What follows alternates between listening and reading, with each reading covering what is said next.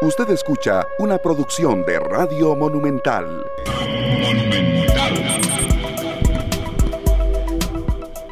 3 con 5 minutos, bienvenidos, muchas gracias a todos por estar con nosotros de nuevo. No se me va a ir Luzania, Sergio, Paul Ulloa, director de Noticias Monumental, y también Glenn Montero hoy en la cabina de controles. Luzania, no voy a decir que es lunes, de nuevo, venimos de un feriado, pero no, no, ya estamos en la mitad de la semana, miércoles 3 de agosto, con un programa muy variado que va a reunir un poco de, de informaciones de última hora que se han estado presentando, también análisis, también esparcimiento, y yo muy contento de verdad de estar hoy con las bases más que llenas Luzania, hoy miércoles. Algunas personas se les ha ido, no, no, miércoles, no estamos arrancando semana ni mucho menos. No, es que creo que todo nos pasa en algún momento precisamente por venir de un día eh, feriado para muchos. Entonces, se perdona, se perdona si nos pasa que decimos que hoy es lunes y luego ya nos cae el guante, ¿verdad? Pero bueno, nosotros felices, contentos y agradecidos con todos ustedes por sintonizarnos, por acompañarnos a lo largo y ancho de nuestro país invitándolos como todos los días a que interactúen y que participen con nosotros. Nos pueden seguir a través de Canal 2 Costa Rica. Vamos a desarrollar temas como siempre de mucho interés para tomar decisiones. Entonces, nos encanta que ustedes estén compenetrados con nosotros. Buenas tardes, compañeros. Bueno, nos cae el guante de que hoy es jueves, dice un amigo.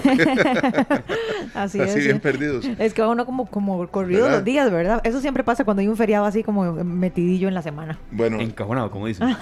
y la negrita nos ayudó, ¿verdad? Para poder trabajar y para que todos los romeros pudieran eh, peregrinar de manera seca, por lo menos. De manera seca, sí, porque ayer y hoy qué baldazos, ¿verdad, compañeros? Qué impresionante. No, sí, habíamos estado y ya incorporamos a Polo Yoa, director de Noticias Monumental. Hoy arrancará con nosotros el bloque por motivos de agenda de los invitados que, están después, pero eh, de verdad muy, muy contentos por, primero, de que nos hayan tomado en cuenta en la transmisión de la romería. Y sí, a veces eh, eso pasa, la Virgencita aleja las lluvias, porque es cierto lo que está diciendo Luzania. Hoy ha sido un aguacero de verdad sí seguirá la tónica en, lo que resta de este año, pero hubo un impasse en lluvias que favoreció a los romeros, a los que venden y a los que trabajamos también, ¿verdad? ¿Cómo están? Buenas tardes. Hola, Buenas tardes. Eh, no, yo le tengo que dar las gracias a la Virgencita porque aún ayer, aún ayer cuando empezamos a, desarmar, decimos nosotros, a traernos todas las cosas de el toldo que, eh, que teníamos allá en la, en la plazoleta de la Basílica, de, a mí me me dio tiempo de llegar aquí y fue aquí cuando me di cuenta, que me, llamó mucho la atención, de un torbellino en, Cartago. Mm, o sea, prácticamente, prácticamente que saliendo de la ciudad de Cartago y yo venía para acá y se dio ese torbellino que, eh, y empezaron las lluvias. Sí, algo, algo pasó, eh, podemos decir eh, que el polvo del Sahara, que absolutamente todas las situaciones. Pero también a veces tenemos que pensar en un poquito de fe y de la mano de alguien más, de algo superior a nosotros, que a la vuelta de dos años de no hacerse una romería, nos regaló un, un veranillo, nos regaló un veranillo hermoso para que mucha gente fuera. Eh, yo vi bastante, bastante gente. Eh, la plaza del, ayer en la, antier en la noche, completamente repleta no se podía caminar, no cabía un, un alfiler, un alma más. Y la gente entraba y salía y algunos se quedaron, se quedaron ahí en Cartago, se quedaron en las, eh, en, las orillas, en, cerca de las calles cercanas. Gente que se quedaba durmiendo porque el tiempo, el tiempo así lo facilitó. Había tiendas de campaña también. Sí, sí, por eso. Entonces, eh, bueno, digamos que eh, la, la romería, la vuelta a la romería estuvo, estuvo bastante intensa, con muy buen tiempo y esto ayudó a que la gente llegara. Se vivió como una fiesta, o sea, distinta a otras romerías, ¿verdad? Me, dio la impresión. Yo siento que sí, la gente eh, iba, me topé dos casos muy fuertes de fe eh, en el camino. En, la gente iba contenta, iba feliz de volver a hacer, de volver a, hacer este, este peregrinaje. Eh, siempre la procesión se lleva por dentro, dicen uno, y cuando uno va de peregrino siempre lleva todas sus angustias, todas sus peticiones, eh, todas sus oraciones en, en, cada paso. Yo siento que la gente sí se alegró de volver a esta actividad, de volver no solo a la tradición, sino de volver y llegar hasta Cartago. Yo siento que sí se dio esa, esa, esa felicidad de volver a hacer algo que siempre le ha gustado a los costarricenses. Qué bonito, qué Sí. lindo, ¿verdad? Después de dos años eh, se siente como volver a respirar de alguna manera. Y yo creo que impacta muchísimo el hecho de que haya quedado pegado al fin de semana, porque vimos mucha gente caminando el fin de semana. Sí. De hecho, que el, el primero, ¿verdad? Que empezamos nosotros transmisión, en horas de la tarde, digamos, mediodía, pues no es que se veía vacía la plazoleta, pero no estaba repleta como otros años. Fue a lo largo de la tarde y noche donde ya se empezó a llenar por completo. Pero qué bonito, qué bonito que pudimos retomar y bueno, seguirnos cuidando, pero una tradición hermosa y llena de fe y de amor. Poli, y, y sí, sí, rescatar eso que usted estaba mencionando, fueron muchísimas horas de transmisión, es decir, cerramos a las 11 de la noche y había eh, todavía material que compartir, pero ya, ya, tal vez ya era mucho. Ya, el- por lo menos en mi caso, el cuerpo no daba. Sí, sí, sí, sí. Pero este, lo que usted dice es muy cierto, todo el engranaje aquí de producción, los compañeros que participamos, eh, Canal 2, los compañeros de cabina, y eso es que usted, que usted dice es muy cierto, también está la parte después de hay que retirar todo el equipo que estaba allá, porque ya era muy tarde, era muy noche. Es decir, estas transmisiones, lo que le ofrecemos al oyente no es solamente lo que ahí escucha, ¿verdad? Nos viene, y tiene un trabajo anterior muy, Sí. muy, muy de hormiga, ir allá, permisos, municipalidad, eh, pero bueno, por dicha a la gente le, le gustó mucho. sí. Bueno, qué dicho. Compañeros, yo nada más, bueno, eh, vamos a entrar en materia. Hace muy pocos minutos, minutos, terminó la conferencia del eh, Consejo de Gobierno eh, con el presidente Rodrigo Chávez. Recordemos que el presidente se mantuvo durante estos días alejado, trabajando, debido a que se fue diagnosticado con influenza, con la H1N1. Y ya hoy volvió, volvió a casa presidencial y se dio el Consejo de Gobierno. Bueno, ¿qué decisiones tomó el Consejo de Gobierno?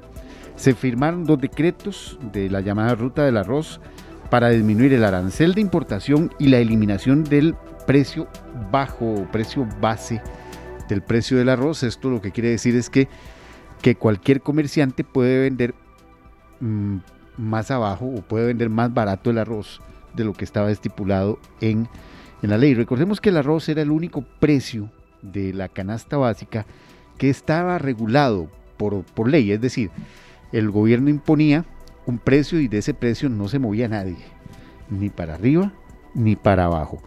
Y se castigaba más bien a quienes trataban de eh, vender más barato. Elimina, se elimina esa, esa fijación, esa fijación de precio mínimo del arroz y por lo tanto ya eh, cualquier persona que pueda importar arroz puede venderlo mucho más barato. ¿Tendrá reacciones? Sí, tendrá reacciones que nosotros le traeremos en nuestras em, eh, emisiones, en las futuras emisiones de Noticias Monumental. También el gobierno anunció la presentación de un proceso de lesividad, es decir, eso es un juicio, contra 78 exdiputados que reciben pe- pensiones superiores a los 4 millones de colones. ¿Por qué? Porque eh, se considera o se recordó que hay una norma, un dictamen de la Procuraduría General de la República del 2020, en el que dice que las pensiones tienen un tope, un tope del salario de un diputado. Quiere decir que hay pensiones que sobrepasan ese tope.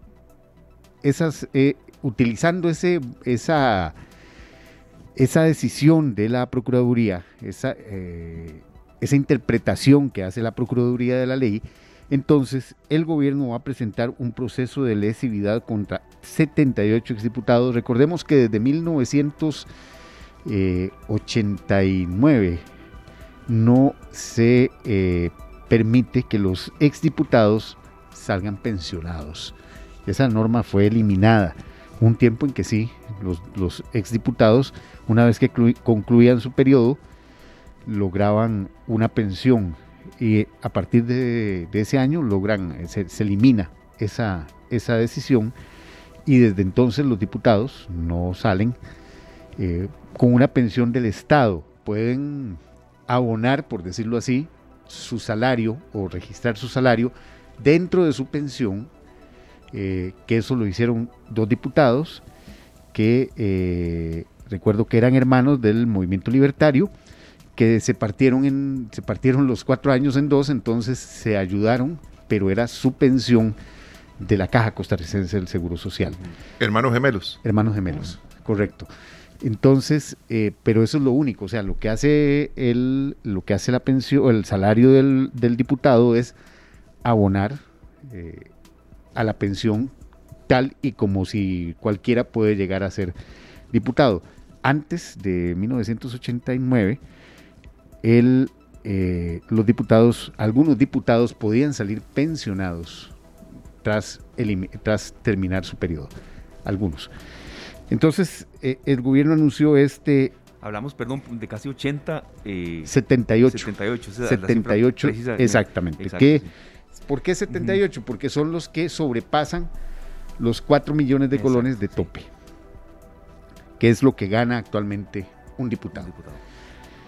También anunció el, el, presidente de la República eh, la eliminación de la obligatoriedad de la vacuna contra la COVID-19, tanto en personas adultas como en menores de edad. ¿Por qué? Bueno, la comisión de eh, el Ministerio de Salud encontró que la comisión de vacunación tiene vencidos los nombramientos de dos de sus integrantes desde el año 2020. Entonces, amparados a esto, el gobierno considera que las decisiones tomadas por esta comisión de vacunación no se apegan a la legalidad porque mm, los, los nombramientos están vencidos. Amparado a eso, entonces el gobierno decide que esas, esas decisiones tomadas por la Comisión Nacional de Vacunación no deben tener validez y entonces están eliminando la obligatoriedad de la vacuna contra la COVID-19, eh, tanto en adultos como en niños. Por supuesto vamos a tener muchas reacciones sobre este, sobre este tema en, nuestras ediciones. Claro, por las hay de todo tipo, desde el punto de vista legal, eh, desde el punto de vista de gente que protege el derecho a la, el derecho a la salud y el derecho y a ver la, eh, la imperiosa necesidad de que no haya víctimas más que lamentar. Entonces hay muchos hay muchas hay muchas aristas, hay múltiples aristas sobre este hecho. Eh, el gobierno lo hace amparado a a que no tiene un marco legal o que la comisión de vacunación no tenía un marco legal eh, real para poder tomar esas decisiones. Vamos a, estar pendientes de cuáles van a ser las reacciones sobre este hecho. Y también anunció el gobierno que buscará ponerle precio, un precio techo a las gasolinas de 900 colones y de 800 colones para el diésel. ¿Cómo lo hará? Bueno, esta iniciativa de ley que será redactado por los eh, ministros de la presidencia y eh, de Hacienda, así como el ministro de Economía, buscará que por ley, mientras los precios estén altos, eh, tenga el impuesto único a los combustibles una fluctuación. Es decir, que si el precio sobrepasa los 900 colones, automáticamente el impuesto al valor de los combustibles baje de tal manera que no sobrepase nunca los 900 colones por litro. Claro. Eso en vista de que ya en los próximos días va a comenzar a regir el aumento de 88 colones en las gasolinas y más de 130 en el diésel, que ya fue aprobado por la ARECEP y que estamos prácticamente eh, a muy pocas horas, por decirlo así, de que comience a regir. Así que eh, estas decisiones del gobierno, anunciadas esta tarde, hace muy pocos minutos terminó el Consejo de Gobierno. Paul, esto, esto que estás comentándonos de el diésel, ¿a partir de cuándo empieza a regir? Eh, ya fue aprobado y se estaría publicando entre mañana y mañana, posiblemente sea mañana y pasado, pero más seguramente mañana, en el diario oficial La Gaceta y comenzaría a regir un día después. Es decir, ya para el fin de semana ya estaría comenzando a regir este incremento en el precio de los combustibles. Así que la, la, en esa situación el gobierno estaría pidiendo a la, aprobación de una ley, tendría que ir a la Asamblea Legislativa. Vamos a ver cómo se comporta esa, esa situación y también eh, qué va a pasar con lo que se deja de percibir por parte del Ministerio de Hacienda por el impuesto único a los combustibles, que este, este siempre ha sido la queja principal de Hacienda y de algunos diputados de eh, aprobar este tipo de leyes. Se impone, se impondría, si pasa esta iniciativa de ley, se impondría un techo un techo, un, un precio techo, por decirlo así, a eh, los combustibles que no pasaría de los 900 colones en las gasolinas y de 800 colones en el diésel. En, otras palabras, es una intervención directa en el precio de los combustibles. Sí, aquí estábamos conversando con Sergio antitos de que, de que arrancar el programa de cómo eh, de las salsas de verdad sí están afectando, pero ya en serio al pueblo, es decir, ya hay que pasar la tijera y fuertemente. Yo lo que rescato es, eh, serio, que bueno, el presidente sí, sí, por lo menos está diciendo, está aceptando que no se puede bajar el precio como él lo prometió o como él anunció, sí rescato que se están buscando medidas, o sea, se está buscando consenso en Asamblea Legislativa, lo cual no es nada fácil. Eh, se está buscando qué hacer, porque el tema de, la gasolina, así como está en, costos, eh, preocupa, afecta y genera eh, posibilidades también de que, de que la gente cada vez tenga que hacer más recortes fuertes y, se necesita acción. Se, se, aprobó la posibilidad de aumentar los alquileres en un 10%, ¿verdad? Mm. Empecemos por ahí, los aumentos en salarios no han sido equitativos. Tengo un amigo que tiene un, em, emprendió un negocio durante la pandemia y subió un producto de 3.750 a 4.800. Porque probablemente lo sostuvo y lo sostuvo y lo sostuvo, que los empaques y todo esto.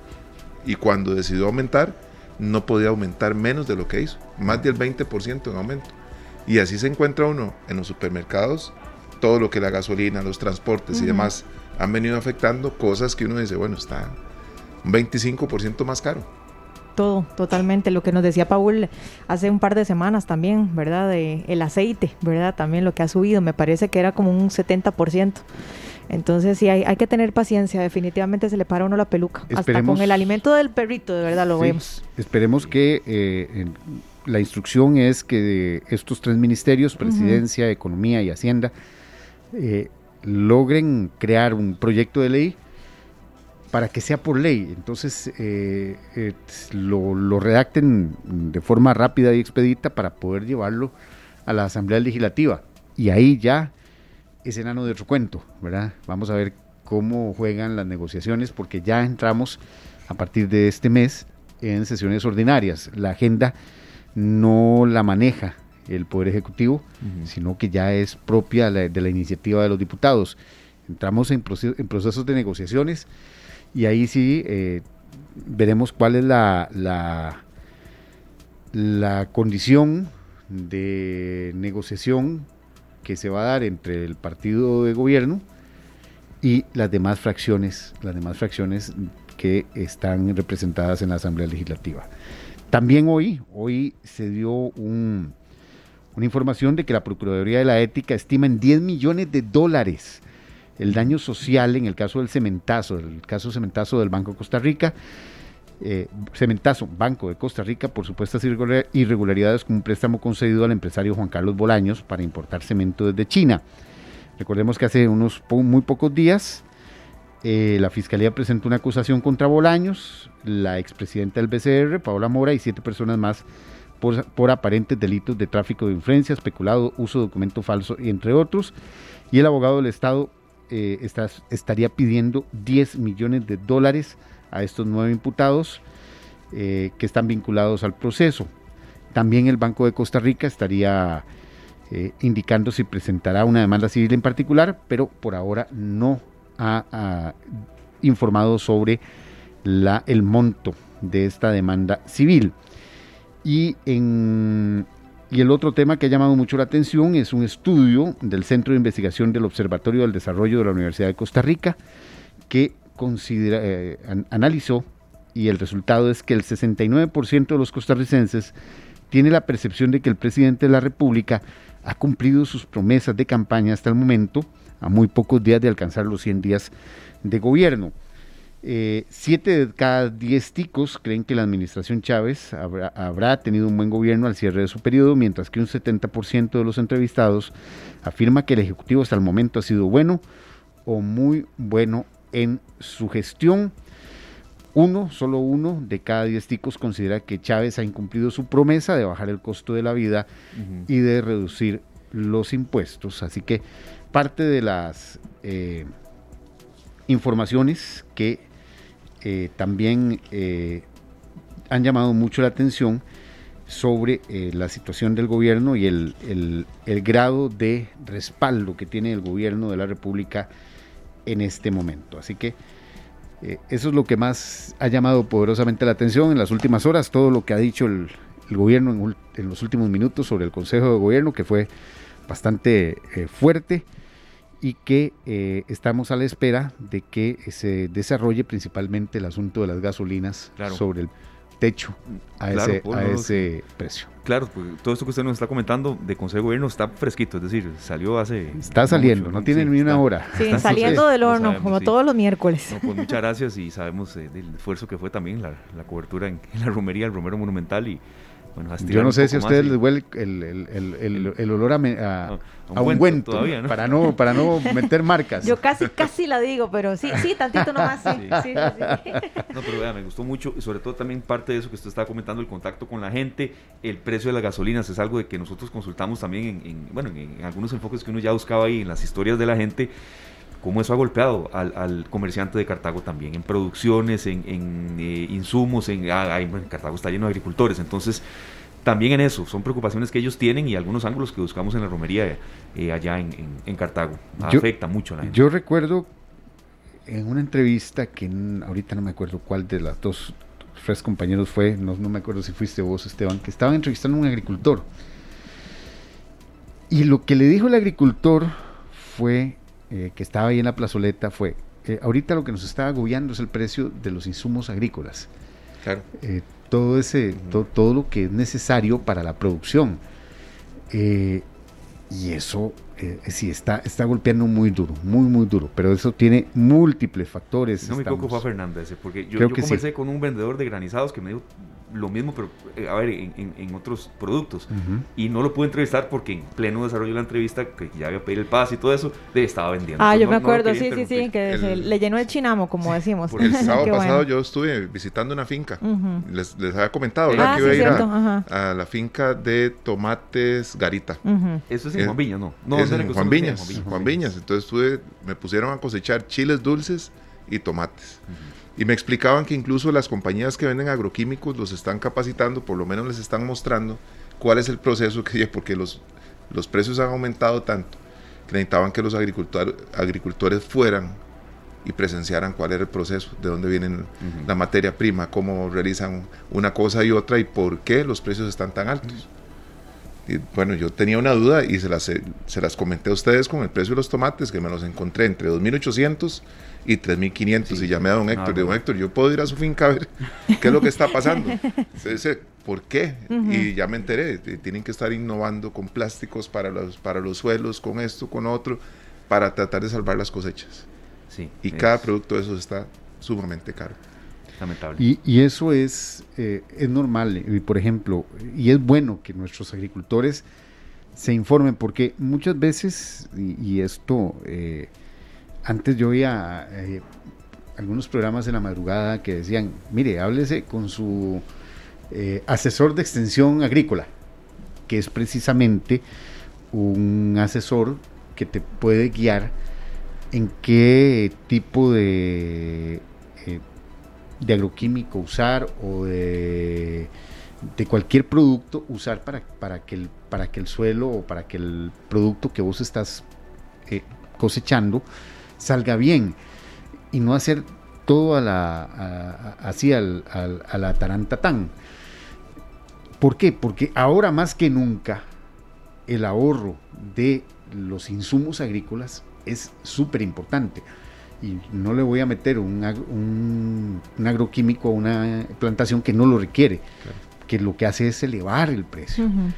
Entonces, en ese sentido, nuestros agricultores han tenido que aprender también a darse cuenta cuál es la dosis correcta, correcta exacta de, ciertos insumos agrícolas para no ver afectados también su producción en cuanto a, productividad y a precio, que eso es muy, muy importante. Perfecto, Paul. Bueno, muchas gracias. Siete en punto la tercera emisión. Siete en punto la tercera emisión, así que eh, invitados, todos los oyentes y, y, a usted, Paul, también el agradecimiento de estar con nosotros y, y que descanse un poco más. No sé si se puede. Ojalá, que logre seguir carga, cargando pilas, ¿verdad? Ojalá, Eso estuvo sí, fuerte. Sí, sí, estuvo, fuerte. Hubo, hubo ratillos en que yo dije, uy, Dios. Sí, sí, pero valió, de verdad que valió la pena. ¿En qué me metí? sí, ah, pero él quería ser periodista, quería ser el Romero Monumental. Eh, Nosotros le concedimos el honor. Sí, no, Entiendo no. porque lo he vivido también. No, no, pero no, no. Si hay que volverlo a hacer, se vuelve a Sí, hacer. claro. No, una muy Eso bonita bonito, experiencia. claro. Que es cansado, es cansado, pero una muy linda El experiencia. otro año, si Dios lo permite, Ajá. Con los ojos ahí está embarcando, ¿no? Sí, vamos a sí. hacer, vamos a hacer relevos. Ah, bueno. Ah, pues es una buena idea. Ah, Es eso una me buena gusta. idea. Vamos a hacer Eso me gusta. relevos. O vamos a empezar, uno empieza en la catedral, Ajá. otro se va uniendo en... Y podríamos hacerlo así para ir en, Me en gusta un bonito la idea. grupo.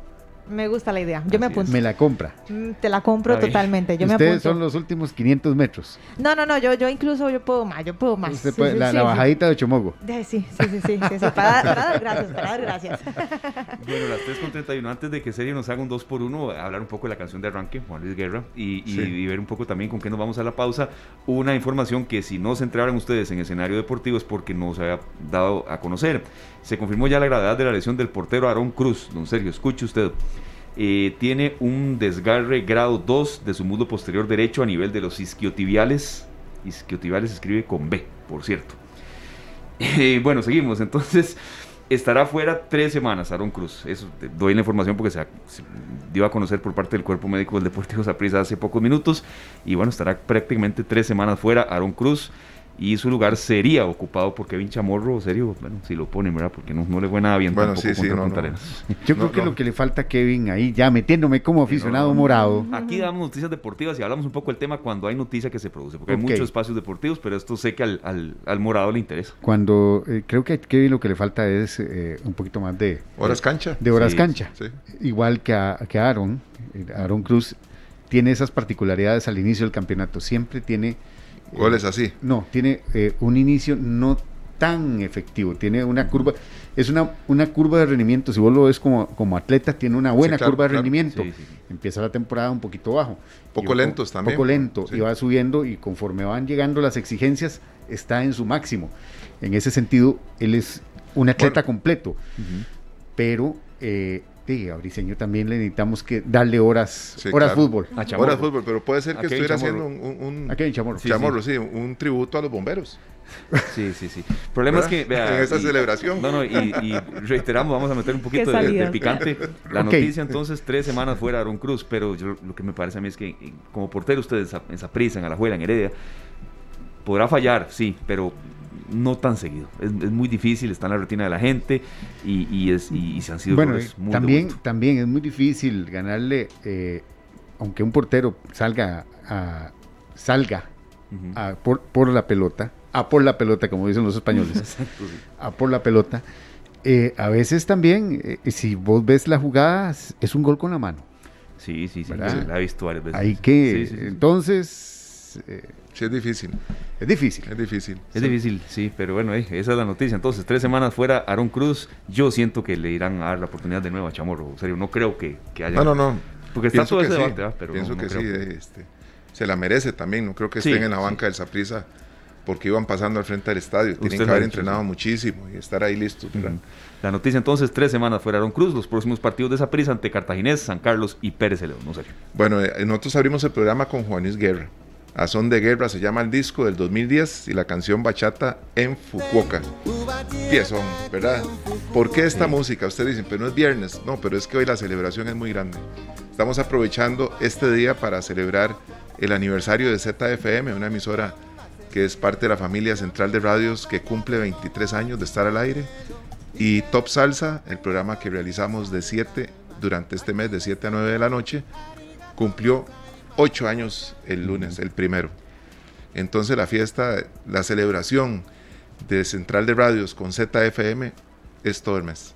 Bueno, Felicidades. Muchas gracias. Seguimos celebrando Sí, entonces. seguimos. Seguimos celebrando y ahora más tarde tendremos Claro, a los tendremos un compañeros bloque, de- un bloque destinado Y a eso. tendremos sorpresa también para que se También, queden con nosotros. También, de verdad, los amantes de la buena salsa, en serio. Usted nos dice con qué nos vamos. Nos vamos a ir con una canción que ha estado presente en las listas de popularidad durante casi un año, probablemente más. Estamos hablando de Omar Chaparro. Mucha gente dice, Omar Chaparro cantando. A mí me pasó eso, de ¿verdad? hecho. Ajá, y pero la canción es, súper lindísima. pegajosa, claro. Es lindísima y tiene razón de estar ahí porque tiene un ritmo pegajoso, una letra muy bonita y se llama eh, Las locuras mías. Ya regresamos. Las 3 con 46 minutos en esta tarde escuchamos al caballero de la salsa, Gilberto Santa Rosa. Bueno, y parte de la celebración que tenemos nosotros también en un mes como este es la visita de este gran cantante con sus boleros ha enamorado a más de uno y de verdad que se han utilizado sus canciones para más de un vals en una boda o más de un baile importante que representa para toda la vida algo en la vida de muchas parejas. Y a mí me gusta mucho Gilberto Santa Rosa porque lo ubicamos en muchos géneros, ¿verdad? Claro. Digamos, esto era un, un bolerito, pero también hemos escuchado salsa, incluso hemos escuchado un género más romántico, más pop romántico. Entonces, yo siento que es un artista, la verdad, bastante versátil. Y lo tenemos aquí, por supuesto, en la programación del día de hoy. Y por cierto, vamos a tener sorpresas más adelante. Parezco la que quiere decir y no quiere decir con Gilberto Santa Rosa. Así Claro. que tienen que quedarse con nosotros, precisamente por el aniversario de Z. Gilberto viene el 14, ese día se presenta, 14 de agosto y una semana después cumple 60 años. Ok, viene apenas para celebrar el cumpleaños, para Apenas, empezar a para celebrarlo empezar a por la puerta grande. Entonces yo creo que, que es un buen momento, ¿verdad? Para él, tanto con su carrera, su orquesta, que ha logrado sostenerse no solamente grabando su música, sino buena música. Y por supuesto que nos tiene acostumbrados a grandes éxitos después de tantos años de carrera. Bueno, Más de entonces, 40. ¿qué? Más de 40 años ya. Más de 40 años de carrera, sí. Bueno, impresionante. Un artista que nos sigue deleitando todos los días y que se sigue reinventando. Sí, así es. eh, creo que en eso está. Los buenos artistas que se reinventen. Y yo he sido un poco terco a veces en el tema de pandemia. Esto fue una prueba de fuego. Eh, que a veces algunos no querían producir y hay otros que son excepciones como Gilberto Santa Rosa.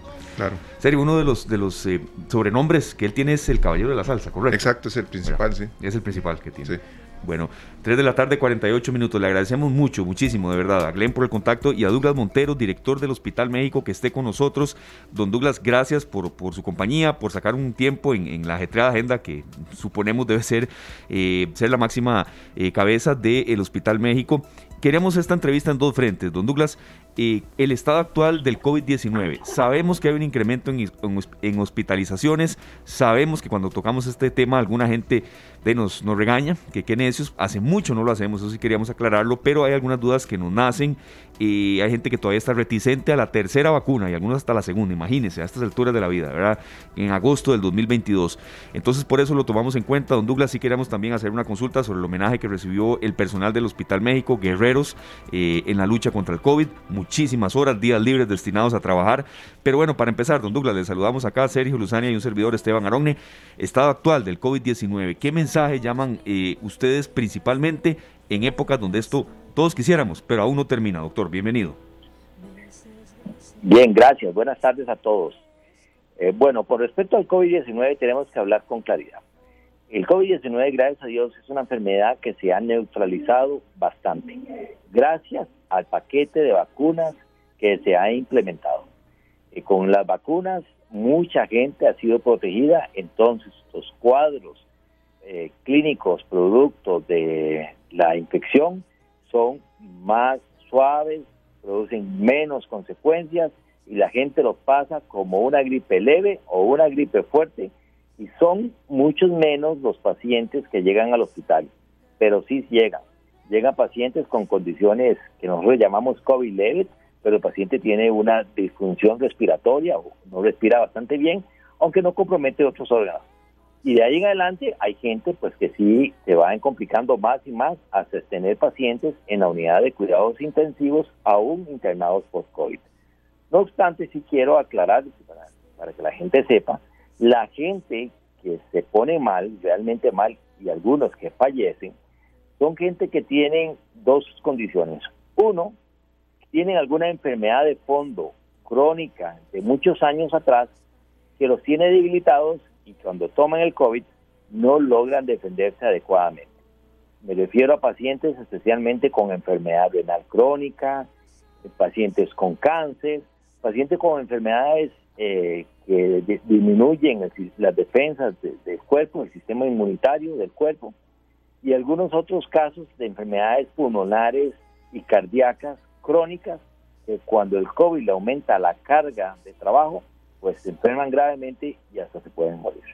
Este grupo de pacientes sí tiene que hacer un esfuerzo por mantener las cuatro vacunas puestas, porque ese es el grupo que tiene más riesgo. La cuarta vacuna se ha demostrado en el mundo que todavía produce una disminución más importante en los riesgos de la enfermedad. Es decir, cada vacuna va disminuyendo sustancialmente el riesgo de que usted se enferme grave. Y por lo tanto, todos estos pacientes deberían realmente de hacer su esfuerzo y tener las cuatro vacunas. Después de eso, pues, como le digo, todas las vacunas protegen. Si usted se pone uno, está mejor vacunado que no vacunado. Y el segundo grupo que mencioné, lo, lo he indicado, es justamente los no vacunados del todo, o los que tienen apenas una eh, o dos vacunas, pero especialmente los no vacunados. Puede ser gente sana, gente que no tiene mayor patología, nada que sea muy importante o que sea muy descompensado, pero si es susceptible, la enfermedad del COVID lo puede enfermar gravemente y hasta matar. Y eso aún lo estamos viendo. Mensaje final. Si usted tiene condiciones de riesgo, diabetes, hipertensión, enfermedades del corazón, enfermedades pulmonares, cáncer, inmunosuprimido u otras enfermedades crónicas, póngase las cuatro vacunas. No deje de ponerlo. Y si no tiene y, y si no tiene ninguna vacuna, por lo menos empiece el esquema de vacunación para que se vaya protegiendo, aunque usted sea una persona sana. Claro. Y así evitamos, eh, pues, de los, los cuadros que nosotros vemos aquí en el hospital. Doctor, pues este, yo con tres vacunas, pues me enfermé de COVID y me pasó como una gripe normal. Creo que tuve esa suerte y tengo que pensar que, que es por las vacunas. Igual a mi hija pasamos la semana completa los dos aislados y, y pues por supuesto que incapacitados para salir a, a, hacer cualquier otra actividad que no fuera cuidarnos y cuidar a nuestro entorno. Cada, como usted dice, cada vacuna protege aún más.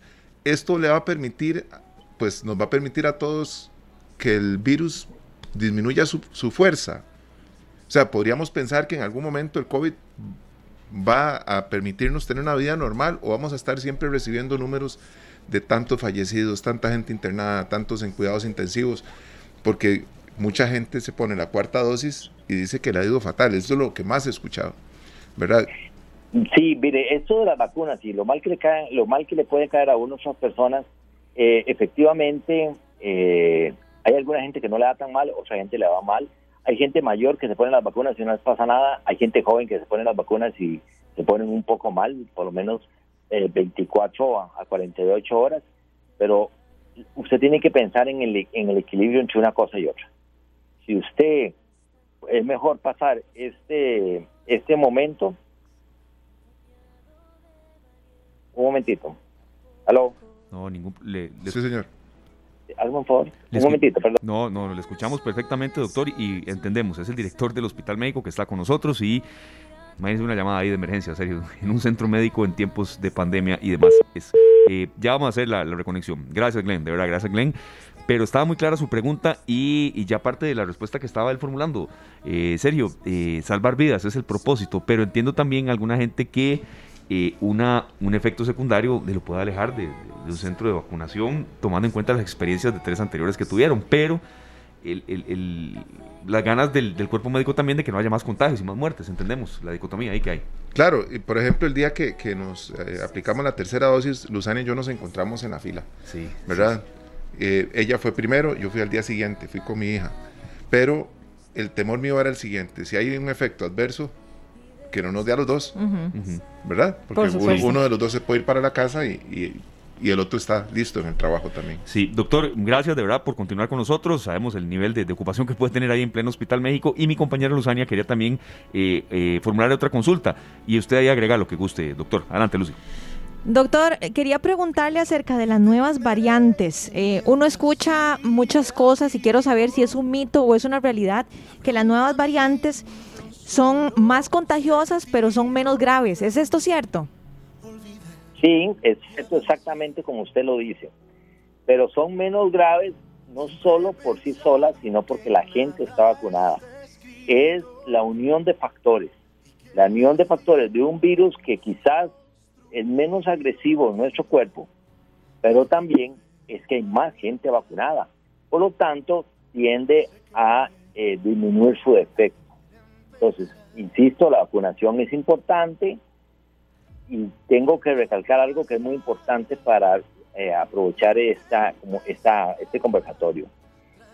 Si, se, si hay estudios que cada vez que usted le da COVID hay más riesgo de que usted tenga complicaciones. Y eso ya los estudios salieron los primeros, pero están empezando a repetirse por todo el mundo. Donde usted le dio un COVID, una, una primera vez la enfermedad de COVID es menos grave que la segunda y que la tercera.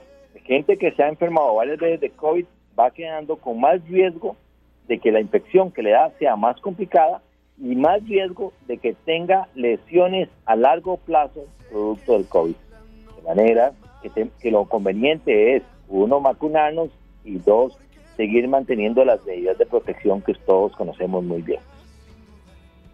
Doctor, ya, en las últimas consultas eh, en esta entrevista, ¿qué es lo que más les preocupa a ustedes eh, en este momento en relación con el COVID? Eh, teniendo en cuenta que hay que luchar todavía para que gente quiera vacunarse, esta dicotomía que hay, o, diríamos dudas en la gente, o que si la vacunación obligatoria sí o no, para que esto pueda tener ya un punto final, que no estamos del todo cerca todavía. Bueno, eh, digamos, las decisiones políticas, sanitarias, pues eso se los dejo a los encargados de, esas medidas. Ellos, eh, ellos toman decisiones eh, con base a los estudios epidemiológicos, las tendencias mundiales y el comportamiento biológico del virus, cómo afecta a las personas. lo que sí nosotros creemos es que siempre vamos a tener todavía algunos años más de COVID y siempre vamos a tener algunos años, probablemente, con pacientes enfermos. Eh, y aún pacientes enfermos vacunados pueden enfermarse de COVID, pueden complicarse. El asunto es cuántos menos van a llegar al hospital si se protegen con vacunas y si se protegen con medidas. Eh, siempre otras, otras, digamos, eh, gripes que han llegado, como digamos la H1N1, es una enfermedad que cuando llegó aquí mató gente, mató gente joven, mató, también bastante gente, solo que pasó rápido. Esa enfermedad sigue presentándose. Todavía hay gente enferma con esa enfermedad. Eh, algunos se complican, otros no tanto. Cada vez es menos. La tendencia histórica de los virus es que con los años va disminuyendo la cantidad de enfermos y la intensidad de la enfermedad. Pero siempre hay una u otra persona susceptible a eso. Así que eso es lo que esperamos del COVID que todavía tienen que pasar por lo menos un, uno o dos años para que esta enfermedad sea parte del cuadro normal de atención de los hospitales y que no sean muchos pacientes afectados. Claro, doctor, ahora también está la, la campaña con la vacunación contra la influenza. ¿Con cuántos días de distancia puede uno aplicarse las dos vacunas o eh, también se podrían aplicar en una misma visita al hospital? Sí, se pueden aplicar a la vez, si usted no tiene, si no tiene síntomas gripales. Doctor, ¿y cuál podría ser una buena estrategia para uno como paciente poder diferenciar si estoy ante la presencia de influenza o si estoy ante la presencia de, COVID-19, solamente con, el hisopado o existen ciertas, ciertos padecimientos que me pueden guiar a mí a entender qué es lo que tengo exactamente, porque hay muchas personas que se han confundido pensando que es COVID y en realidad es influenza. Los síntomas más clásicos del COVID es la falta de, olor y la falta de sabor. Los demás todos son muy parecidos, pero tengo que decir que hay gripes que también han ocasionado los mismos síntomas. mucho menos, pero también hay gente que, no tiene olor y, y, y tiene y tiene y no es COVID, pero esos son menos casos. En realidad, lo que nosotros recomendamos es que si usted tiene síntomas gripales, inmediatamente aílese, busque una incapacidad si es un hombre, si es una persona trabajadora y eh, y para proteger su familia y estar más seguros de cómo de, cómo actuar, mejor se hace el hisopado y ahí puede estar un poquito más tranquilo si es una cosa o la otra. Lo otro es que es importante tener en su historial si ya le dio o no le dio COVID, porque como repite, como dije hace un rato, no es lo mismo el primero el segundo que la tercera vez que uno le da COVID. Claro, perfecto. Y por último, doctor, ahí también, a ver, eh, estornudar como se debe, y todas esas medidas, lavado de manos, alcohol en gel, esta entrevista no tocamos ese tema, pero yo creo que ya a estas alturas, si, si, si ya uno no aplica eso, no quiere cuándo, ¿verdad? Pero eso influye también y sabemos que el llamado a ustedes ha sido muy, muy enfático. Solo con el tema del lavado de manos, ¿cuánto se redujeron los casos de diarrea crónica? Entonces esas otras cosas que a veces se nos habían olvidado, seguirlas aplicando, pero ya para siempre, ¿verdad? En un día sí y otro no. Sí, en realidad eh, si uno está medio resfriado, debería uno tener el cuidado, y ojalá esto quedara para toda la vida, ¿verdad? si uno está medio resfriado y como que no está muy enfermo, pero todavía se la juega, uno debería usar mascarilla por respeto a todas las demás personas. Segundo, uno debería mantener el distanciamiento, por lo menos con las personas que uno no conoce y evitar las conglomeraciones.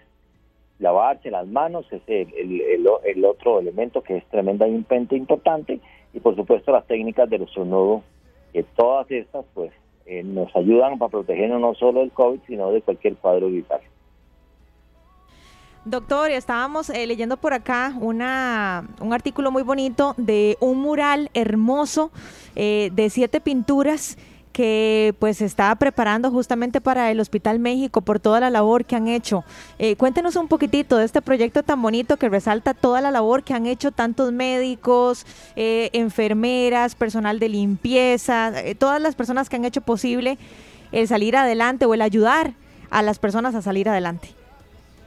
Sí, gracias. Esto es un agradable esfuerzo de una cooperativa, Copenhague, que nos que ha eh, donado a siete, a siete centros que representa cada uno de las siete provincias eh, el esfuerzo de todos los trabajadores de salud, no solo los del Hospital México, sino tuvimos la suerte de que el hospital haya sido escogido para hacer el mural, pero realmente representa el esfuerzo de la gente del Hospital México y de todos los, los, los compañeros del, del, cantón de San José, en este caso, que, eh, hicieron el gran esfuerzo durante la pandemia, eh, que se sacrificaron sus vidas, su estilo de vida, su tiempo libre y hasta su riesgo en salud para poder ayudar a tanta gente en aquellos momentos de severa crisis.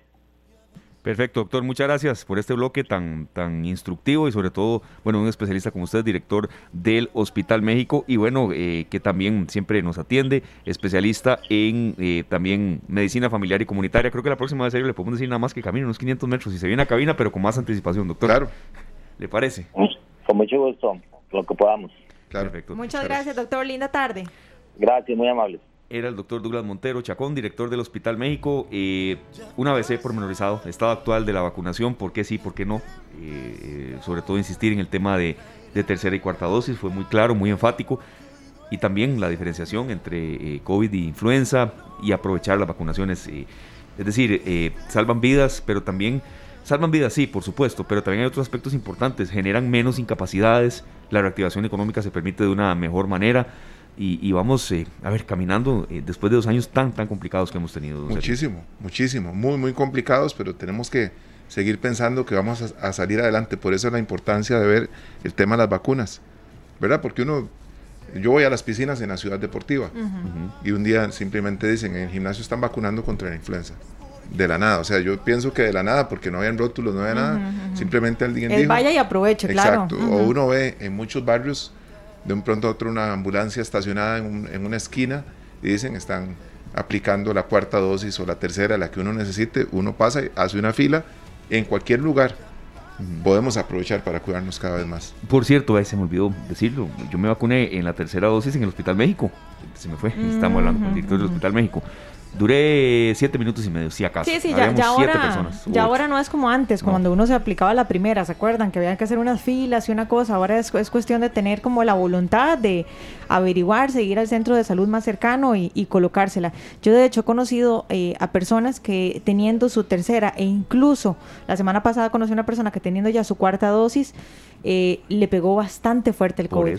Muy fuerte. Entonces yo me preguntaba wow, o sea, imagínense que no tuviese la cuarta dosis, cómo le hubiera ido a esa persona. Así que no bajemos la guardia, no seamos alarmistas, pero no bajemos la guardia. Si tenemos la posibilidad de colocarnos la cuarta dosis, acudamos al centro de salud más cercano. Así es que como parte también de algunas dudas que eh, tiene la gente, aquí seguiremos eh, mencionando cuáles son los lugares donde se puede vacunar la gente, ¿no? Cuando hay campañas, eh, hubo una hace, pocos, hace pocas semanas, en, por ejemplo, en el Colegio de Médicos, acá en las inmediaciones de la Sabana. Lo vamos a seguir diciendo, ya entrevistas de tema de COVID totalmente varía el esquema de preguntas. Entendemos cuando nos han dicho necios con ese tema, pero no podemos del todo dejarlo de lado en la agenda de esta tarde. Si bien es cierto, no lo tocamos como, como hace dos años, que era prácticamente menú de todos los días. Nos vamos a la pausa serio, nos dice Oscar Segura por acá. Lo que me gusta de este bloque de música es que uno aprende mucho con eh, Sergio y eh, se pone, se escucha muy buena música también. Aquí nos saluda Oscar Segura y le dice semejante comentario. Muchas gracias, don Oscar. Vamos a hacer lo que dicen los hermanos Rosario en la próxima canción. Que nos den un like ¿verdad? En nuestra página en, Facebook. Esta canción maravillosa de esta orquesta que cumple 46 años de formada este año 2022 y hace unos dos o tres años la presentamos en Punta Arenas. DJ Rudy, el huracán Miguel Cascante, eh, este servidor, estaba Héctor Quesada con nosotros, los hermanos Rosario en Punta Arenas. No se imaginan. Pleno Paseo de los Turistas, fue. Pleno Paseo de los Turistas, ZFM ahí presente. Y vamos a seguir celebrando con la música que ha caracterizado a Z durante estos 23 años. Ya regresamos. Nos dan un like, por favor. Esta tarde. Así es, Glenn, 4 con 14 minutos. Usted escucha esta tarde en los 93.5 FM de Monumental, la radio de Costa Rica, pero una de las emisoras de Central de Radio de Usania está de fiesta. 23 años. Nada fácil para una emisora llegar ni siquiera un año. Y 23, ni lo dudo. Entonces aquí está todo el personal eh, escuchando y también algunos representándonos acá en la cabina de Monumental en esta tarde, Lucy. 23 años no se cumplen todos los días, así que el día de hoy hemos decidido invitar a Esteban Lobo, que es el director de programación, y también está con nosotros eh, Alex Romero. Así que bienvenidos de verdad compañeros y felicidades por estos 23 años, de verdad. Esteban, qué gusto tenerte por acá nuevamente. ¿Y qué se siente cumplir 23 años de estar presente en todas las familias costarricenses? Muchas gracias, Luzania, Sergio, Esteban, por la invitación, Glenn, los controles. Eh, honradísimo siempre que nos invitan a esta tarde y más para hablar del aniversario. ¿Qué se siente? Mira, es una sensación, cada aniversario es diferente, cada aniversario es especial. Este aniversario tiene un condimento que nos tiene muy contentos y es que gracias a Dios y al privilegio de los oyentes, a la escucha de, de cada uno de ellos, ¿verdad? Y de ellas, Z está dentro de las cinco emisoras más escuchadas del país. Sí. De las emisoras uh, eso, es un privilegio. Entonces, se siente muy bonito porque em, entre más años cumple Z, más la oyen. Y en tu caso, Alex, bueno, ser parte de esta familia y saber que es una de las cinco más escuchadas, ¿qué se siente? Contanos. Bueno, muy buenas tardes para todos también. Muchas gracias por la invitación. Y sí, realmente orgulloso de formar parte de este gran equipo. Eh, bueno, mis compañeros, a los locutores, a Karen, a Carlos, a DJ Ruri también, Sergio Castro también en las noches, con Top Salsa Clásicos de la Salsa los sábados, y Esteban en la parte de la programación. Pues es un honor realmente llegar a cada uno pues de los oyentes a través de sus vehículos, a través de sus hogares, ¿verdad? En sus radios y demás. Y mover a todo Costa Rica y más allá de Costa Rica también, porque lo pueden hacer a través de nuestra página web www.zfmcr.com, también lo pueden hacer a través de nuestra app, que precisamente es la app más descargada de las emisoras de Central Radios, ¿verdad? La de ZFM, que la encuentran como ZFMCR, así la encuentran. Y bueno, por ahí también Realmente yo tengo poquito de estar por acá porque no, no es tanto tiempo, voy a cumplir dos años ahorita el 12 de octubre, que ingresé del 2020, voy a cumplir dos años. En plena pandemia. Exactamente, sí. sí, sí, No, y les contaba ahora fuera de micrófonos que ha sido un cambio bastante grande de ese momento ahora, porque en ese momento era todos separados. Realmente con Sergio eran um, de llamadas WhatsApp. Sí. Con Ruri eran conexiones también, transmisiones. Él desde la bodega, allá en su casa, con toda la mezcla en vivo completamente, pero eh, una transmisión, ¿verdad? También, vía internet y de unos jugársela solo en cabina, ¿verdad? Claro, no, no, y por eso está aquí compartiendo. Diferente. tomamos los referentes de, un, buen tiempo, ¿verdad? Esteban Lobo es director de programación de Z hace 10 años y usted uno de los cumiches aquí, pero, pero de verdad, bienvenido. Seguimos con Sergio Castro, bueno, integrante, eh, compañero de mil batallas de esta tarde, pero que también comparte eh, Radio Monumental y ZFM. Sergio, eh, el sentimiento, 23 años, no es nada fácil, es decir, cada año hay un ingrediente distinto, cada año eh, se recuerdan más anécdotas, pero también mejores y, proyectos tal vez que vienen en camino, que uno nunca puede dejar de lado. Claro, El programa para expertos del mejor género. Top Salsa. Ah, eso era, para introducir a Sergio y que entre así con más energía. Yo llegué a Z hace aproximadamente 19 años. Eh, trabajé un par de años con un programa que se llamaba El Salsoscopio y con Esteban Lobo hicimos los últimos cuatro meses. Era una época muy distinta porque las disqueras nos acercaban mucho a los artistas. O sea, nosotros estábamos ahí, nos decían, mañana viene Ray Breeze, la próxima semana viene Víctor Manuel, la otra semana viene tal, el otro mes tal. No era tan complejo como ahora. No era tan complejo como ahora. Eh, en el 2015, Esteban me llama para proponerme hacer Top Salsa y yo no duramos dos minutos en ponernos de acuerdo. ¿Verdad? Esteban está aquí, no me deja mentir, que fue esto es lo que, lo queremos hacer, lo hacemos, y démosle, vamos. ¿Verdad? Tuvimos un compromiso que era, si el programa lograba calar en esos 30 días de aniversario, se quedaba. Y la gente lo pidió y se quedó. Ya celebramos 8 años de Top Salsa, los 23 años de Z. No es fácil. Eh, con DJ Rudy, ¿verdad? Que hemos estado pedaleando junto a Esteban por más tiempo, porque Alex se sumó hace prácticamente dos años y ha sido uno de, esos pistones que uno sabe que, sacan el, bote adelante, ¿verdad? Eh, Sí, sí. Es que son compañeros que reman con cuatro manos. Claro, es que esto yo creo que, yo creo que es pasión aquí, los, los, bueno, el montón de personas que estamos aquí en cabina. Tres y tres, seis y siete, Glenn, sentimos una pasión muy fuerte por la radio, como cuando a mí me llamaron para formar parte de esta tarde, que eso que usted lo llama, se pone de acuerdo, en cinco minutos ya uno ha dicho que sí, porque la, radio se siente yo quería consultarle, introduciendo aquí también a DJ Rudy, Rudy Salazar, que también es otro de los integrantes, eh, bueno, de esta familia de ZFM. ¿Qué tan difícil ha sido mantener la alegría? Porque estos géneros musicales llevan alegría en un tiempo tan, tan complicado como pandemia, pero antes tiene usted su propio sello por acá. Mezcla para vos, DJ Rudy, los Z Mixes. Definitivamente los Z Mixes, que es un, eh, un programa que la gente se vuelve, como dicen, loca y disfruta montones. Primero saludarlos a todos, a Esteban Lobo, a Alex, a Sergio, a vos y a la muchacha. Luzania, mucho gusto. Y, y Arogne, lo que a veces se me olvida el nombre, pero. Ahí en, los pasillos, se ve uno cada, siempre, Tiene un nombre lindísimo. Sí. Esteban Arogne. y yo dejándolo. Sí, Esteban Arogne. Sí, pero ve que pero me lo sé completo ah, el nombre, pero no, agradecerles por la invitación y la verdad que, pues sí, en estos en estos 10 años que tengo con la emisora, todos esos cambios de géneros que Z pues ha ido eh, evolucionando y lo ha llevado ahí poco a poco. Yo pienso que, ha sido el, éxito de reinventarse. ¿ah? En la pandemia lo hicimos, nos reinventamos en la pandemia, como lo indicaba Alex.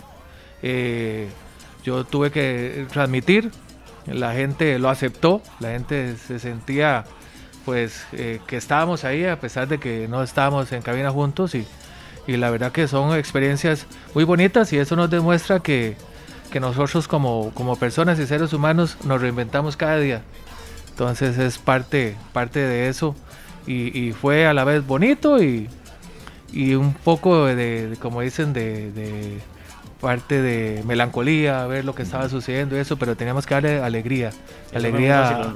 Sí. Porque nosotros teníamos como un delay, ¿verdad? En sí. Ahí en la transmisión. como, más o menos, eran como, bueno, en el principio eran como 10, luego fueron como 3, ¿verdad? Pero yo le decía a Rory, ahora sí, ahí va. Entonces lo ponía un seguillo que, que, duraba más o menos eso, ¿verdad? Un, dos, tres, dele. Y ya uno iba más o menos pensando en qué momento. Para que fluyera mejor. Exactamente, y era como una conversación normal al final. Correcto. Definitivamente era así y, la verdad que yo siento que la radio eh, es magia, la radio es magia y, como lo indicaba Esteban Arogne y, los compañeros, ya eso, eso se trae, eso se siente, esa vibra de la gente y que la verdad que es muy bonito. Esteban, em, bueno, vos como programador, ya 10 años de ser programador de ZFM, ¿cuál decís? Creo que en algún momento habíamos conversado de esto. ¿Cuál, cuál crees vos que es el secreto? Porque hay muchas emisoras eh, con géneros tropicales, con, con géneros latinos, y no han tenido el éxito que ha tenido Z. Entonces, ¿cuál podríamos decir que es ese secreto o esa característica que han desarrollado ustedes que les ha permitido ya estar, vean, 23 años en el mercado de Costa Rica? Sí, bueno, yo, a ver, echando el cassette para atrás, yo pensaría que hay como tres pilares fundamentales, ¿verdad? El primero, la marca. Vos decís ZFM y la mayoría de gente sabe de qué se trata, ¿verdad? Que es una emisora que pone música, la gente dice música para bailar, música movida, ponen salsa, ponen merengue, o sea, es una marca de radio ya muy posicionada, ¿verdad? ZFM, vos decís Z, ya sabes más o menos de qué se trata.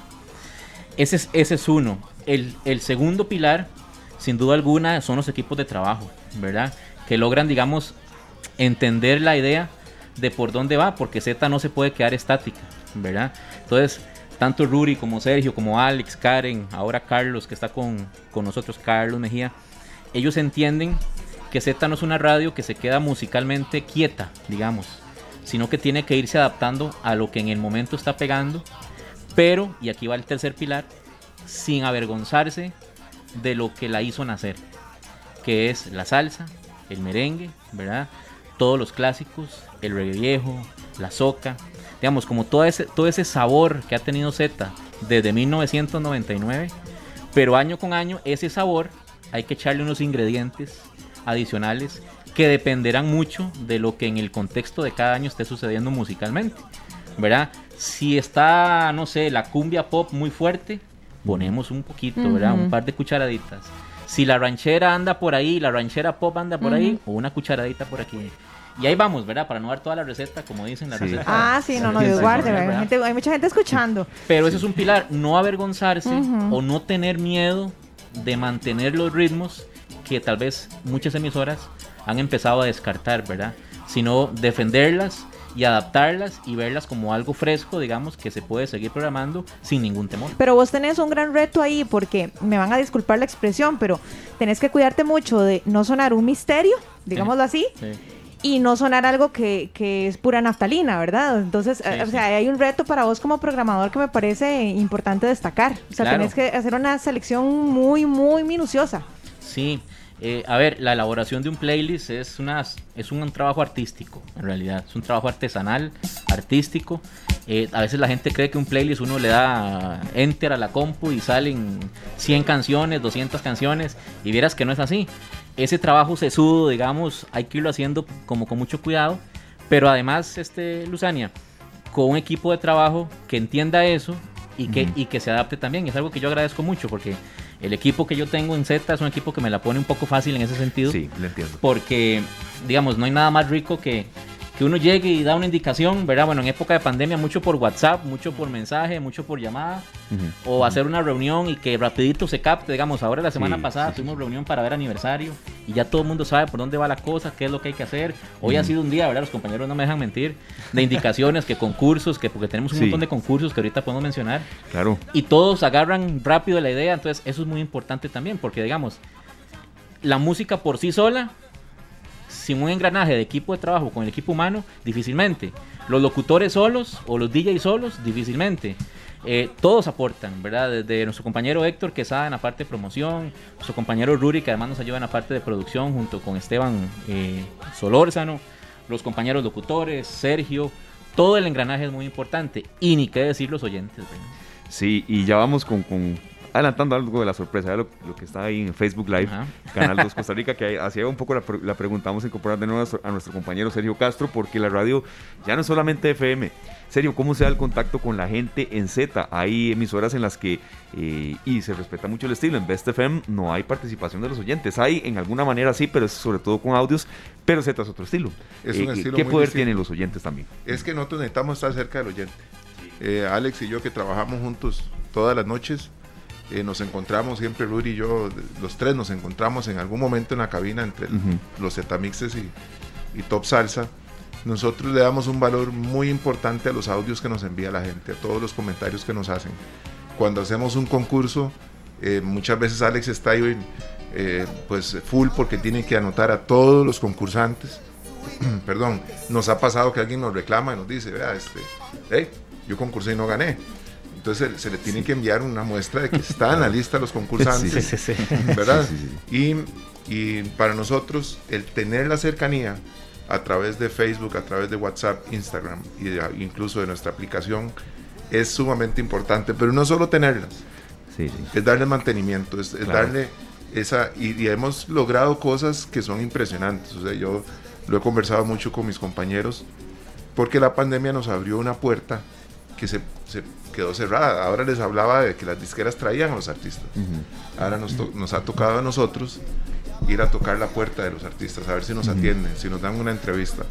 Y nosotros de un pronto a otro, en sesiones 95, hemos, 95 hemos tenido a Fonseca, Tito Nieves, eh, Diego Torres, Diego Talía, Talía Gilberto, Santa, Rosa, Víctor, eh, la India, la, India, Andy Montañez, Rubén Blades, Andy Montañez, ha sido Diego Alcigal hace poco, Diego Alcigal, una plataforma ya, sí, sí, Y, pero ese trabajo es muy difícil que se lo den a una radio nueva. Es muy difícil. Entonces uno le pasa a un artista, necesitamos una entrevista con, le dice al manager, necesitamos una entrevista con, tal, con su artista hemos entrevistado a estos y le tienen que pasar a uno ahí el currículum, ¿verdad? Para que ellos lo tomen a uno en cuenta. Eso nos acerca al artista y acercamos al artista a nuestra gente y eso ha sido, yo creo, que esa una pimienta que tenemos especial y que le ponemos a, a la olla, le ponemos así a la receta, un poquito de esa pimienta que, acerca mucho al público. Claro, comentábamos, Luzania, que, que, estos géneros musicales que estamos escuchando, que Glenn aquí nos está haciendo eh, todo ahí, el, el Z-Mixes en buena parte, y gracias a los compañeros de Canal 2 que también eh, nos tienen ese recuadro tan lindo. Glenn quiere extrear, entonces está ahí poniendo así sobre la palestra sus mejores dotes musicales, ya lo vi, ya lo vi. Claro, Lucy, ¿no? y comprando también a DJ Rudy, Rudy Salazar, que tiene más años eh, también que, por ejemplo, Alex, DJ Alex, que está por acá, que inició en octubre del 2020, como decía decíamos, estos géneros llevan mucha alegría, pero a veces es, es difícil también transmitir alegría en un contexto de noticias tan complicadas que estamos viviendo, pero eso no lo podemos dejar de lado, la alegría, eh, a ver, motivar a la gente, inyectarle un poco. Por supuesto. ¿Cuál, ¿Cuál ha sido entonces el secreto, DJ Ruri? En, tu caso, que tenés que poner a las personas a bailar incluso en los momentos más difíciles. No lo veamos solamente por el lado de la pandemia. Veámoslo, no sé, de repente una Navidad una época en donde muchos están festejando, pero otros están llorando por la partida de un ser querido. ¿Cuál crees que es el secreto? Eh, Luzania, parte de eso, Esteban lo hablaba ahora, que es que no tenemos que dejar atrás las raíces de la emisora y también las raíces de nosotros como costarricenses, ¿ah? todos esos ritmos tropicales, todo el chiqui chiqui, todas esas cosas que nos llenan de, de mucha festividad y, es un tema muy importante, como muchos están celebrando, otros también están pues tristes.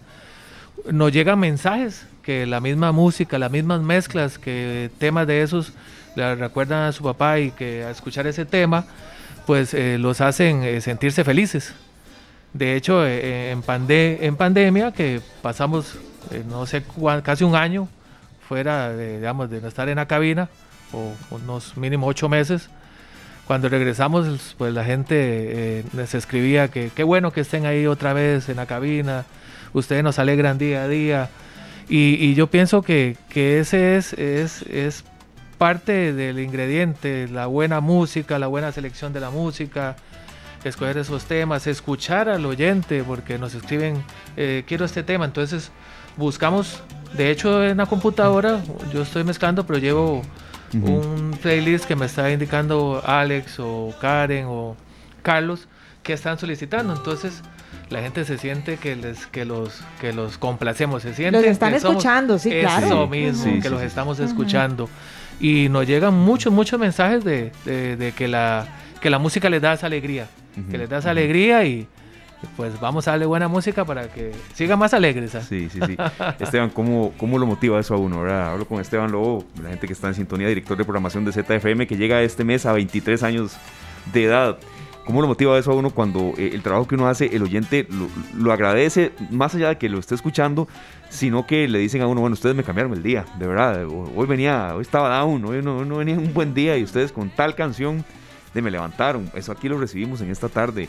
Eh, algunas personas que nos dicen, bueno, es que ustedes con esta entrevista me ayudaron a, poder ir a vacunar a mi hijo y esto puede significar una diferencia entre que esté bien, bien o mal. Esas cosas de la radio a veces no tienen precio. Es que es ese feedback, digamos, que los oyentes dan, es lo que a uno le va marcando la cancha para ver por dónde irse, ¿verdad? A nivel musical, a nivel de locución, ¿verdad?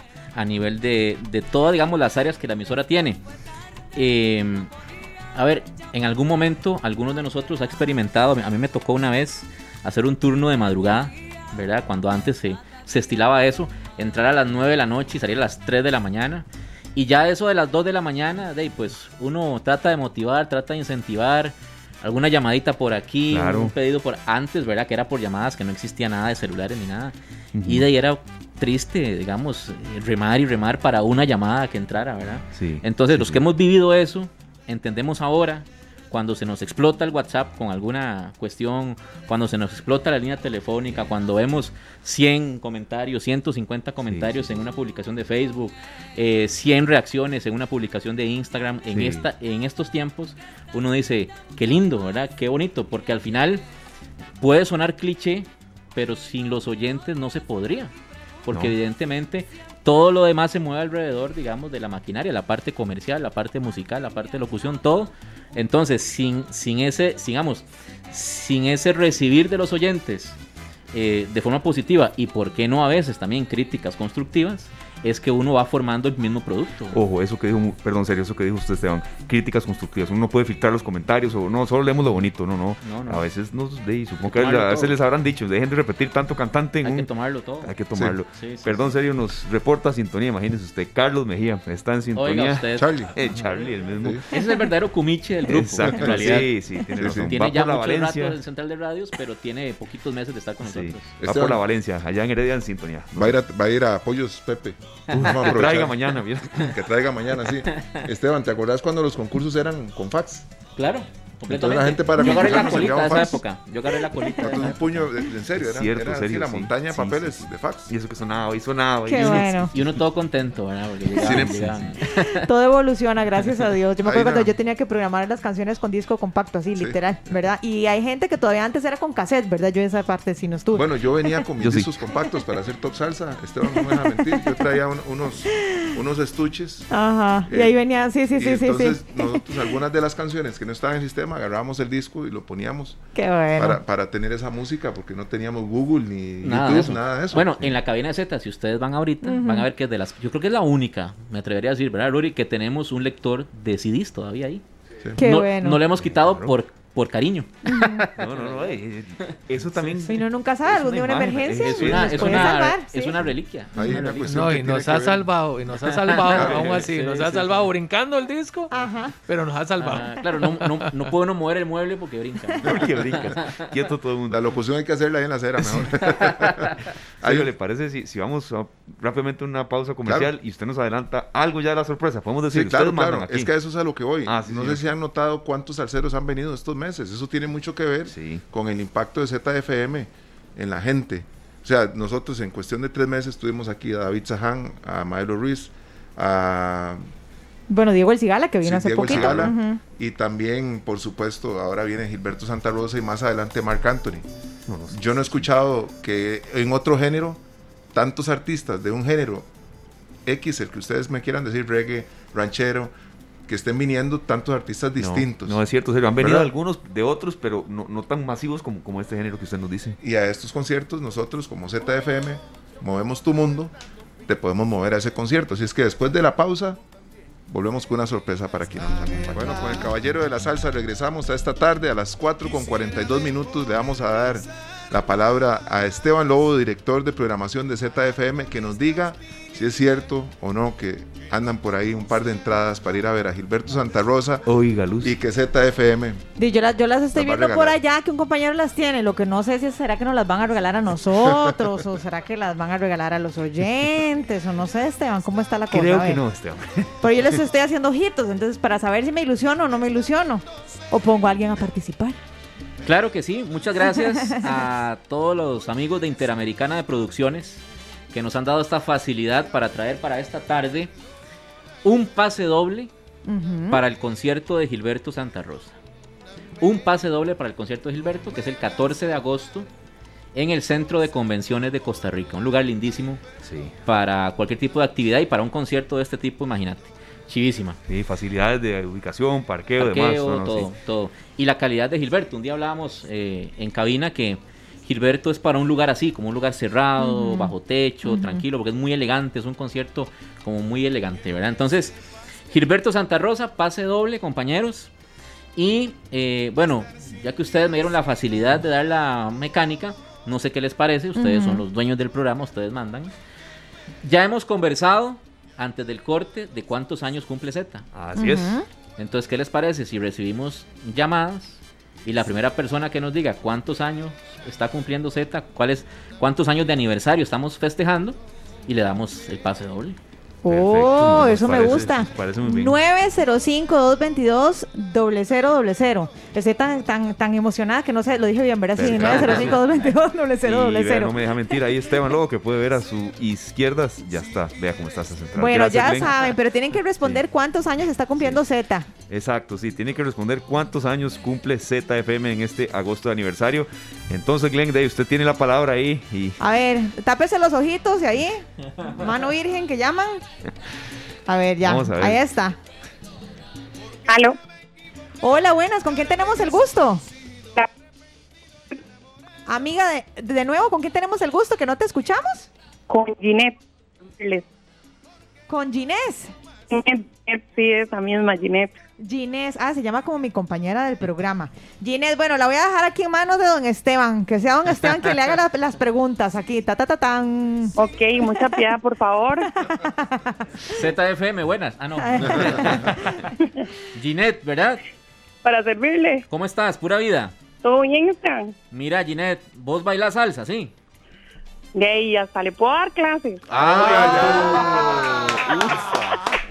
No se diga más. yo no se diga más. O sea, Boleros. no, no solo baila, le puede dar clases. Imagínate. Boleros también. Eh, también hacemos a todos. Ah, ok, muy bien. ¿Te gusta Gilberto Santa Rosa, sí? A mí no me gusta, a mí me encanta. Ok. ¿Y qué tenés que hacer el 14 de agosto? De ahí, por el momento, está esa fecha así en cero en la agenda. Creo Muy que bien. quiere ir, creo que quiere ir. Y has venido escuchando esta tarde, sí. Sí, claro que sí. Desde que empezamos a hablar del aniversario y todo eso. Sí, claro. Ok, entonces, a ver, Ginette. ¿Cuántos años estamos cumpliendo en ZFM? Di mi edad. ¿Cuántos? 23 añitos, ¿verdad? Felicidades, felicidades. Felicidades, Ginette. Te vas para el concierto con ZFM, con esta tarde de Radio Monumental. Gracias a Interamericana de Producción. Vea, no corte la llamada, Ginette, de verdad. Es, es un gran esfuerzo que hacen nuestros compañeros de Z. Usted me da su apellido, por favor. Claro que sí. Ramírez Arias, Ginette. Ajá, Ginette Ramírez Arias. ¿De dónde nos llama? Acerrí. Acerrí. De Acerrí. Eh, bueno, Esteban, qué lindo. que- Creo que Buenísimo. está emocionada. Buenísimo, buenísimo. Ginette, muchas felicidades y por ahí puedes buscar a Sergio Castro el día del concierto para que bailen algo. Bueno, Muchísimas para que me den gracias. clases. Para que le den clases. de verdad que sí, estoy súper emocionada. quedaste- Estoy demasiado nerviosa que no No, puedo decir nada. pero, pero muchas felicidades, fuiste la afortunada porque no te imaginas cómo estaba esta central y de verdad, ¿sí? Glenn te dio la, la suerte. Eso sí, Ay, quédate, quédate en la línea, porfa, para terminar de pedirte los datos, ¿está bien? Muchas gracias, claro que sí. Ginette, su canción favorita, Gilberto Santa Rosa. Este, hijo de puchica, son tantas. Sí, es que el- Este, me estoy tan nerviosa que yo se me, se me borraron este, todas ahorita, las tengo todas pegadas. Como dos delfines. Almas gemelas. Esa, alma gemela. Felicidades, de verdad. Eh, ahí nos comunicamos de verdad con usted, ningún problema en eso. Y, y para que usted pueda eh, ir sin ningún problema al centro de convenciones, no corte la llamada. Ahí nuestro compañero Glenn ya eh, hace todo el enlace. Qué lindo, ¿verdad, Esteban? Cómo, cómo la gente responde a estos esfuerzos. Sigue timbrando. Y quisiéramos Seguiremos tener con más más. sorpresas. Exacto. Quisiéramos tener más, pero bueno, contarles que en Z vamos a tener durante todo este mes más pases dobles de Gilberto Santa Rosa, pases dobles para el concierto de Mark Anthony, también que es el Uh, 10 de septiembre, También muy pases bueno. dobles para el concierto de Daddy Yankee o los conciertos de Daddy Yankee. Eh, vamos a tener Voy a estar muy atenta yo. me- mesas VIP para que vayan al Casino Fiesta a disfrutar de música de artistas de orquestas nacionales. Vamos a llevar a una mamá con acompañante a un todo incluido en Guanacaste. Tenemos muchas sorpresas para que se unan con nosotros en el mes de aniversario. Sí, aprovechando estos minutos, ya tenía una última consulta, Esteban, y de verdad agradeciéndole a DJ Bruri, a DJ Alex, a Sergio, por supuesto, a eh, también, que ha estado en toda la preparación de este programa. La radio ha cambiado, ahora sí, dábamos toda esa parte de, de jocosa cuando recibíamos faxes, yo recibía allí arriba en Noticias Monumental. Pero la radio cambió totalmente. Z siempre ha estado del lado con esa innovación tecnológica. No es solamente ya aquello del FM, no. Eso, eso quedó en el olvido. Por supuesto está siempre el respeto máximo, pero la radio ha mutado a un montón de vidas más y yo sé que ustedes siempre han estado de la mano con eso. Sí, bueno, esa ha sido una visión eh, corporativa de Central de Radios, ¿verdad? De la mano de don Hernán Azufeifa, gerente general, la visión de irse adaptando y de no usar una plataforma per se, sino que la plataforma sirva en el momento para expandir la señal de la radio, ¿verdad? La señal, digamos, el sonido de la emisora en diferentes plataformas, sean cual sea Puede ser internet, puede ser FM, puede ser redes sociales, pero que se expanda, digamos, que, que se alargue, que esa, que esa onda expansiva de la radio llegue a las plataformas que se necesiten. Y esto cambia todo el tiempo. No sabemos si el otro año tendremos eh, un Twitch, no sabemos si el otro año tendremos TikTok, no sabremos, no sabemos. Pero hay que estar ahí y creo que Z pues le ha tocado ya en 23 años ir viendo cómo, cómo se va adaptando, así como se pasó en algún momento de lo análogo a lo digital, así como se pasó en algún momento del CD al MP3, hay que irse adaptando de ahí en adelante para lo que, para lo que venga, pero siempre y cuando sea acorde al producto y al público meta que cada, que cada año manejamos. Perfecto, bueno, de lujo. Eh, muy bonito bloque, que sean mucho más de 23 años, Luzania, porque lo difícil es llegar, mantenerse, eh, también tiene eh, una gran, una gran dosis de, sobre todo, reinvención y de un equipo comprometido como el que sé que está aquí. Bueno, y yo, yo los invito entonces también a que sigan en sintonía de Z, porque ya vieron, tienen muchas, muchas sorpresas para todos los oyentes. Muchas gracias, compañeros, de verdad, muchos éxitos. Adelante, adelante, Esteban, claro. Un saludo muy especial. Para nuestra otra compañera locutora, Karen Ceredón, que, dice que ya acaba de poner el programa, le agarró un poquito tarde, porque se andaba vacunando. Que quería ganarse las entradas de ese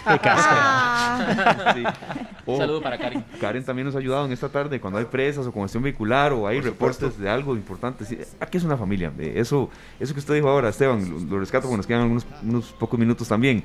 Eh, a mí, yo siempre lo digo, lo mejor que yo tengo aquí son mis compañeros de trabajo. A veces uno solo no puede, jamás. Y, cuando hay una lluvia de ideas, en vez de una lluvia es una tormenta de ideas, eso va nutriendo lo que uno proyecta al aire y es muy lindo. No, y, e, ellos son los que, Alex, Sergio, Ruri, Karen, Carlos, ellos son los que día a día están en la cabina y tienen que aplicar ese proceso creativo, digamos, más que uno incluso para ver qué digo de esta canción, ahora con qué pego esta canción, qué llamada tiro, cómo hago el concurso, cómo hago la mención diferente, todo eso.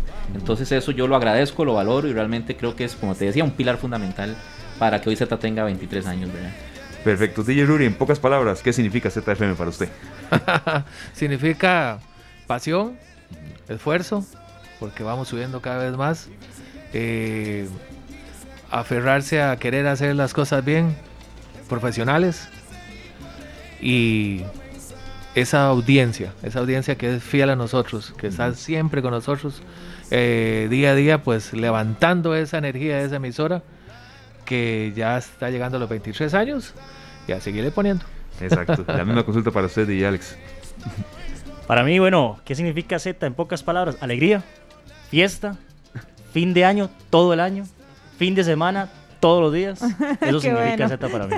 Me encantó, fin de año, todo el tiempo, muy bien. Correcto. Y Sergio, bueno, usted le pone la cereza al pastel. Qué, qué lindo este bloque, ¿verdad? reconocer el esfuerzo de los compañeros. Para mí, bueno, Z representa una familia, creo que eh, hemos hablado muchas veces del hormiguero que hay aquí en este edificio, ¿verdad? Que uno va para un lado, que se topa un compañero que va corriendo con una taza de café porque ya tiene locución y empieza la pandemia y empezamos a recibir mensajes. A partir de mañana no pueden venir a la radio Sergio, Rudy, los que tienen que compartir cabina, hacer de trabajo vía remoto y sentir que de alguna manera eso nos hizo remar más fuerte. ¿verdad? En lugar de, que sentimos que nos estábamos haciendo a un lado, no, no, eso nos demostró que nos podíamos unir más, luchar más y eso no ha parado así como no han parado muchas cosas desde que inició la pandemia, ZFM sigue procurando estar cerca de los oyentes que son nuestra razón de ser, no hay otra. El día que nosotros hagamos Top Salsa para complacernos, Alex y yo, con la música se acaba Top Salsa, tenemos que complacer a la gente. Y ese es el fin de ZFM. Sí, los oyentes son nuestra razón de ser. Lucy, que bloque más emotivo y, y contagian esto. Agradecerles, compañeros, de verdad por la invitación, lo valoramos muchísimo. Eh, ustedes son parte de la celebración. Cuando una emisora de Central de Radio celebra algo, un aniversario, un logro, algo, es de todos, ¿verdad? Y Por supuesto. Y, lo sentimos todos porque al final el bien de todos los departamentos, de todas las emisoras, es el bien común de todos para que nuestro trabajito esté es que somos un equipo, entonces si a los otros les va bien, a uno le va bien, y si a los otros les va mal, a uno también le va mal. Entonces somos, somos un equipo, de verdad, aunque suene también medio cliché. Gracias por la invitación, de verdad. No, no, las puertas siempre estarán abiertas, de verdad, muchos éxitos por otros 23, otros 46, otros 83 años más. Que siga, que siga la fiesta y que siga el fin de año, entonces. Perfecto. Aniversario Z 95.1. Bueno, nosotros Así como muchas veces en Top Salsa hemos despedido con esta canción porque es muy, muy de fiesta, muy de celebración, nos vamos dando vueltas con la Orquesta Inmensidad. Feliz tarde a todos y a seguir celebrando. Uy, esto sí es buena, sí. Felicidades.